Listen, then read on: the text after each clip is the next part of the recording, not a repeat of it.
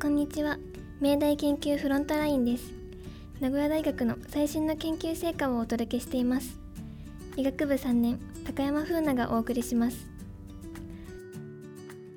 第15回目の今回ご紹介するのはナノマテリアルの肺への沈着が引き起こす炎症のメカニズムを解明した研究です。ナノマテリアルとは炭素やシリカなどを原料としたナノメートルサイズの人工物です。肉眼ではとても見ることのできない小さな小さな素材です。食品や化粧品医薬品などへの応用が進みナノマテリアルの工業生産量が年々増加する一方健康被害の可能性も懸念されています。特に肺は呼吸によって外界と接するため微粒子の吸引による健康被害が報告されていました。そこで名古屋大学の呼吸器内科の研究グループは代表的なナノマテリアルであるシリカ粒子に着目し大きさや表面の科学的な特徴の異なる粒子をマウスの肺に投与して肺の炎症を分析しました。その結果大きな粒子や機能を変化させた粒子ではシリカ粒子に比べ肺の炎症が大幅に軽減しました。一方シリカ粒子は肺の中でマクロファージという細胞に取り込まれエンドソームと呼ばれる細胞内の小さな器官に蓄積します。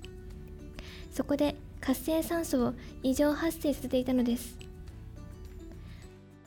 発生する活性酸素の量はシリカ粒子を取り込んだ細胞が作るケモカインという炎症を引き起こす物質の量に関係していました。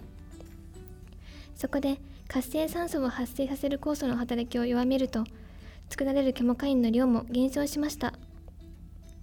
このメカニズムをうまく応用することで PM2.5 など粉塵による健康被害の抑制や新たな治療方法の開発につながるかもしれません。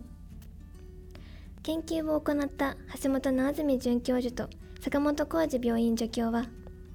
ナノサイズの粒子が体の中のどの細胞に取り込まれさらにその細胞の中でどの部分に蓄積するのかを追求できたことが新しい発見の鍵になりました。微粒子に関連した健康被害は今世界中で問題となっていますので研究を発展させてその解決に少しでも貢献していきたいと話しています。